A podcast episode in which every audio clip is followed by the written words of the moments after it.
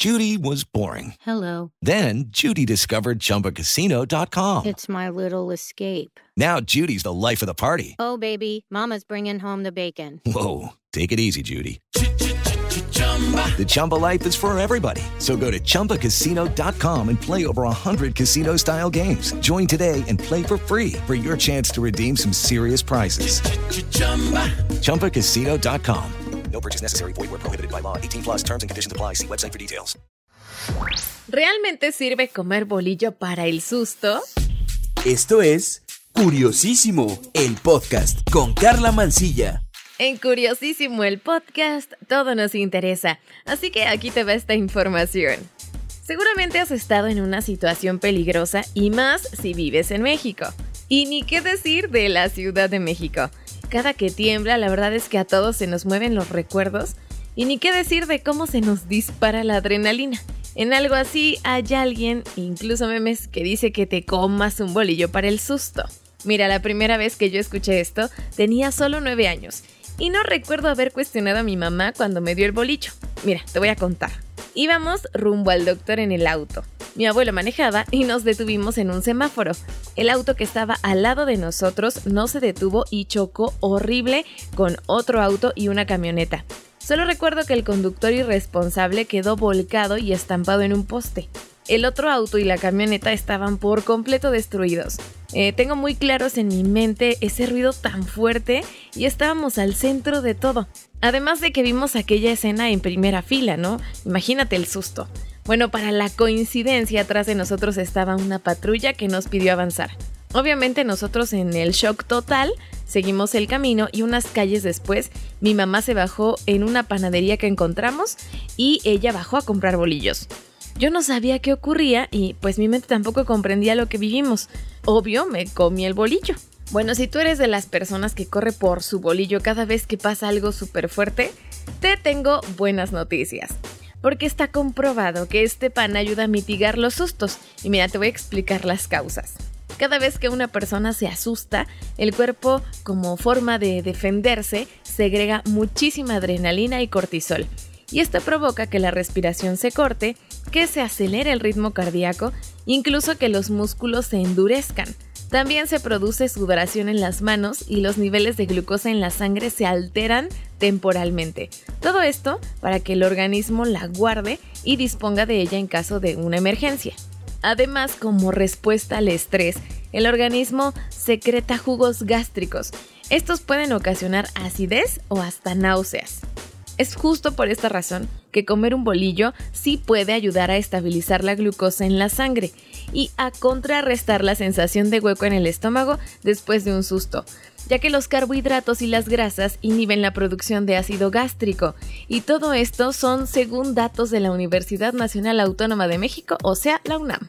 Pero ojo, este no es el único alimento que ayuda a mitigar los efectos del susto pues eh, el mero acto de masticar un alimento tiene los mismos efectos. Claro, siempre y cuando no se trate de alguna comida irritante como papitas con chile.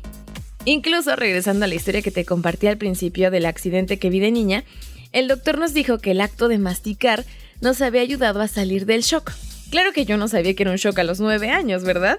Pero después de ese susto, te juro que lo supe. Y bueno, ya que estamos hablando del bolillo, te voy a contar un poco de este delicioso pan tradicional mexicano. Para quienes no lo conozcan, el bolillo tiene forma de rombo con una hendidura en el centro. Es crujiente por fuera y suave. Y también esponjoso por dentro. Es algo que mm, lo que un mexicano conoce como migajón. Bueno, aquí te va un poquito de su historia.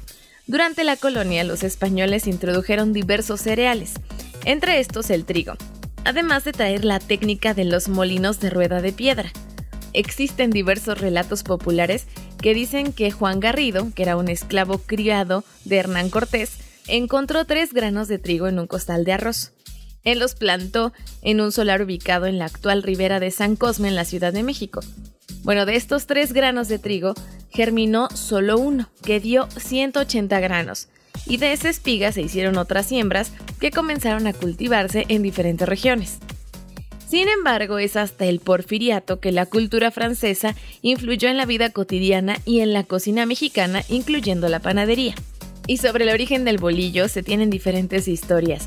Una de las más aceptadas cuenta que su creador fue Camille Pirote, uno de los panaderos de la corte de Maximiliano de Habsburgo.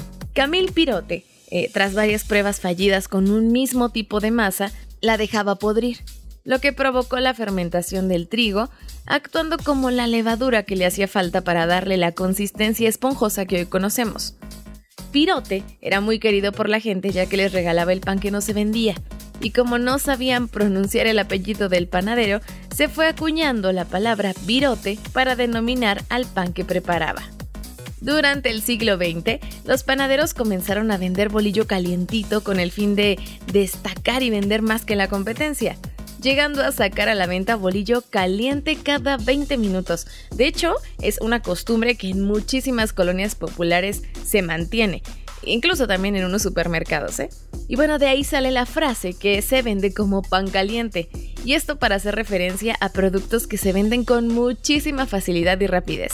Por cierto, este pan riquísimo lo encontramos en distintas preparaciones de comida mexicana, como tortas ahogadas de Jalisco, guacamayas de Guanajuato, tortas de la barda de Tamaulipas, pambazos de Veracruz, semitas de Puebla, o en el manjar que es una guajolota en la Ciudad de México. Y bueno, incluso a mí me encanta solito ahí con una tacita de café. qué delicia, ¿verdad? Ya le voy a parar al antojadero. Oye, la próxima vez que algo te asuste muchísimo, como un sismo terrible, no dudes en comerte un bolillo. Súper te va a ayudar para pasar este mal rato. Y te recuerdo que me puedes escribir al Twitter. Me encuentras como arroba carla-mancilla, carla con K y doble A al final. Ahí espero tus dudas, tus sugerencias de temas, tus inquietudes y con muchísimo gusto yo investigo sobre ellas. Gracias por prestarme tus oídos en otro episodio de Curiosísimo el podcast. Aquí todo nos interesa. Yo soy Carla Mancilla. Cuídate, un beso. Adiós.